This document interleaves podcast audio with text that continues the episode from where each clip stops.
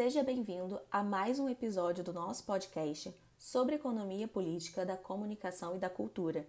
Meu nome é Karen Rodrigues e hoje vamos falar sobre o artigo Comunicação, Cultura e Informação, um certo curso de jornalismo e vozes caladas na Amazônia, de autoria de Valmir Albuquerque Barbosa. A obra faz parte do livro Trajetórias Culturais e Arranjos Midiáticos, organizado pela doutora Eula Dantas Taveira Cabral e publicado em 2021. Então, ouvinte, vamos começar este episódio? Valmir de Albuquerque Barbosa é professor emérito da Universidade Federal do Amazonas, professor do programa de pós-graduação Sociedade e Cultura na Amazônia e do programa de pós-graduação em Ciências da Comunicação, ambos da Universidade Federal do Amazonas, onde foi reitor. Valmir Barbosa é graduado em Comunicação Social pela Universidade Federal do Amazonas, mestre em Ciências da Comunicação pela Universidade de São Paulo e doutor em Ciências da Comunicação pela Universidade de São Paulo também. O capítulo Comunicação, Cultura e Informação, um certo curso de jornalismo e vozes caladas na Amazônia, verifica o contexto da criação dos cursos de jornalismo no Brasil, analisando o curso da Universidade Federal do Amazonas, o primeiro da região norte, seu papel formador, suas relações com a informação e a cultura e o declínio do jornalismo local. O autor inicia o texto contextualizando historicamente o jornalismo na região da Amazônia. Segundo Valmir Barbosa, a Universidade Federal do Amazonas criou seu curso de jornalismo em 1969, um ano depois, o curso de comunicação social com habilitação em jornalismo, e no ano de 2019 instalou a Faculdade de Informação e Comunicação, reunindo as habilitações autônomas em jornalismo, relações públicas, biblioteconomia e arquivologia. Valmir Barbosa conta que o curso de jornalismo não inaugurou o jornalismo profissional na Amazônia, pois já existia de forma atuante, intelectual e politicamente, com serviços relevantes. De acordo com o autor, as editorias de cidade, polícia e de esporte, tanto no jornalismo impresso quanto no jornalismo radiofônico, eram as mais profissionalizadas. Mas o jornalismo diversional, o jornalismo político e o jornalismo econômico contavam com especialistas que exerciam outras funções no meio social. Assim, o jornalismo era porta aberta para o prestígio social, para o reconhecimento intelectual e, em alguns casos, para a política.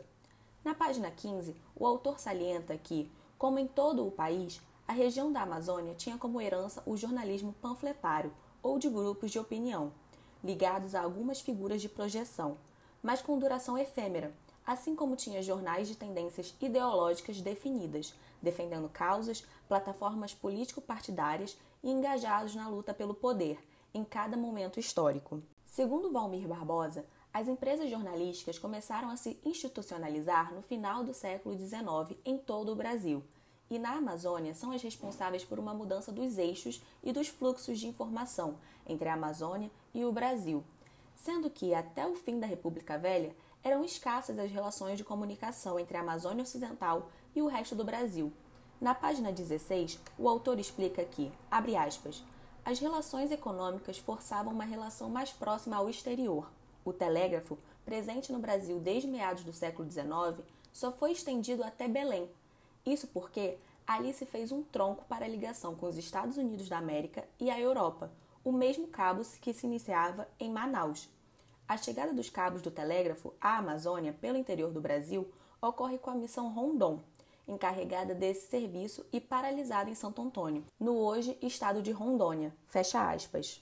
No texto, o autor ainda traz uma reflexão em relação ao apagamento de detalhes importantes na estrutura da história do Brasil, Segundo Valmir Barbosa, os brasileiros do século XIX, XX e XXI aprenderam nas escolas e incorporaram ao seu conhecimento, aspas, que a Amazônia sempre foi nossa, tanto como território quanto como unidade cultural e política. Fecha aspas. No entanto, até o ano de 1750, a Amazônia era território espanhol, disputado por várias potências, inclusive por Portugal.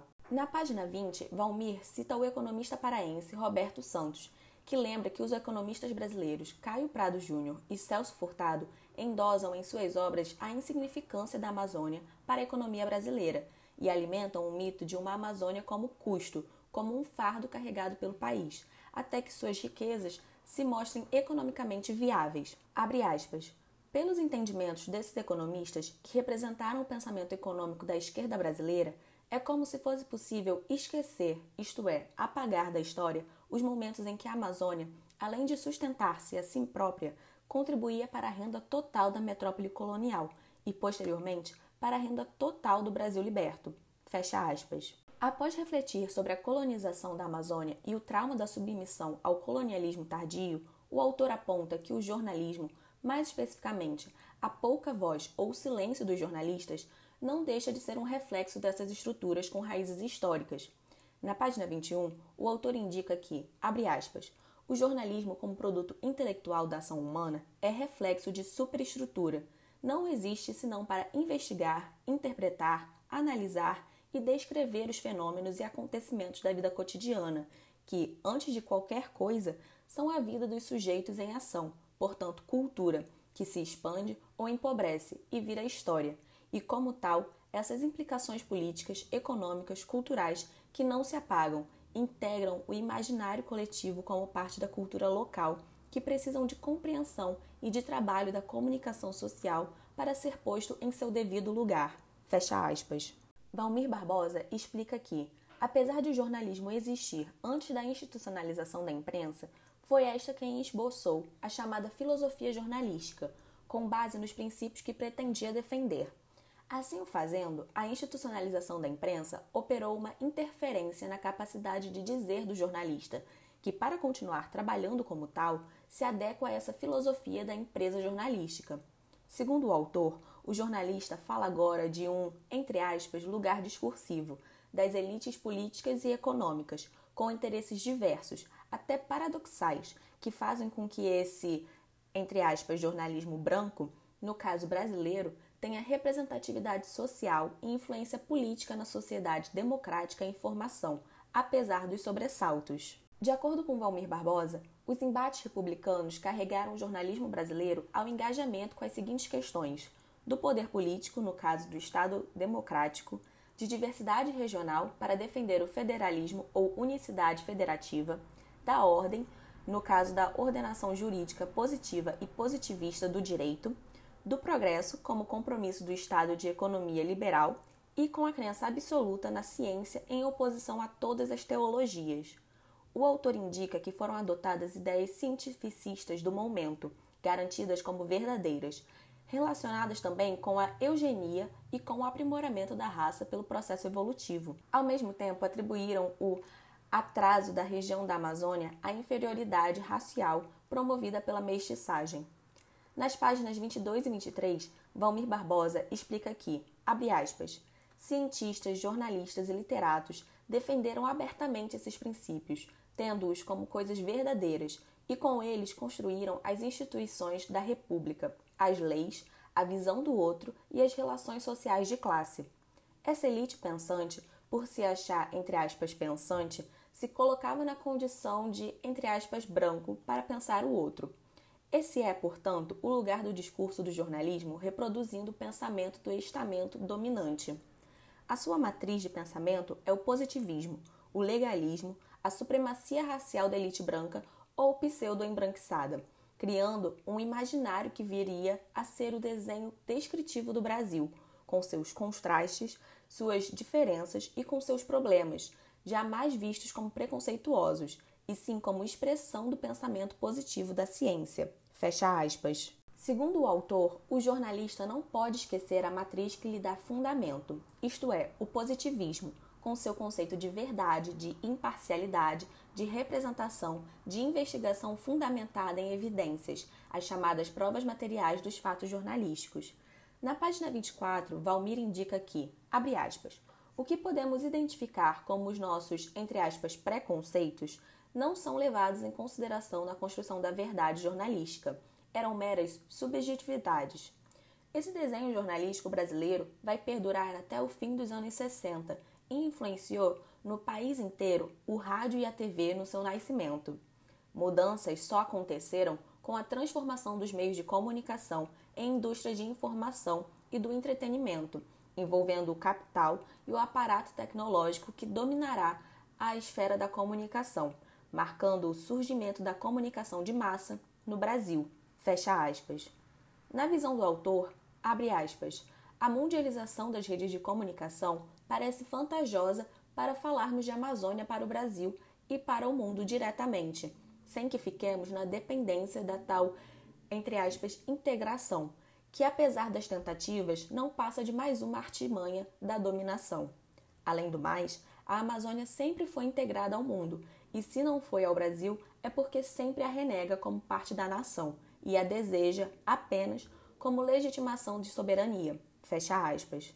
Segundo Valmir Barbosa, as mudanças tecnológicas abriram espaços não só para a segmentação da informação e da comunicação, mas também para a ressignificação de produtos tradicionais do jornalismo, como as grandes reportagens ou documentários.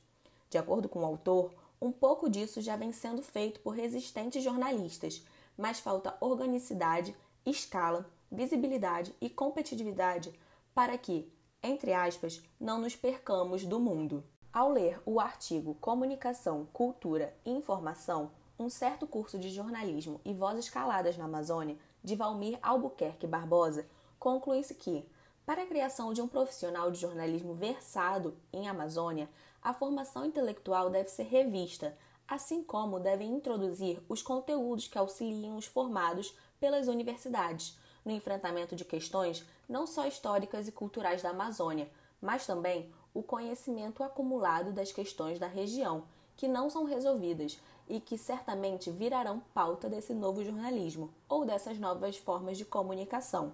De acordo com o autor, torna-se então necessário que os cursos pensem e preparem os alunos com vistas a essas novas relações com o mundo do trabalho e as relacionem com possibilidades de nova preparação intelectual necessária. Então, ouvinte, este foi mais um episódio do nosso podcast sobre economia política da comunicação e da cultura. Se você quiser saber mais sobre o assunto, visite nosso site APCC. O e-book em que o artigo deste episódio podcast foi publicado está disponível na nossa biblioteca online. Confira!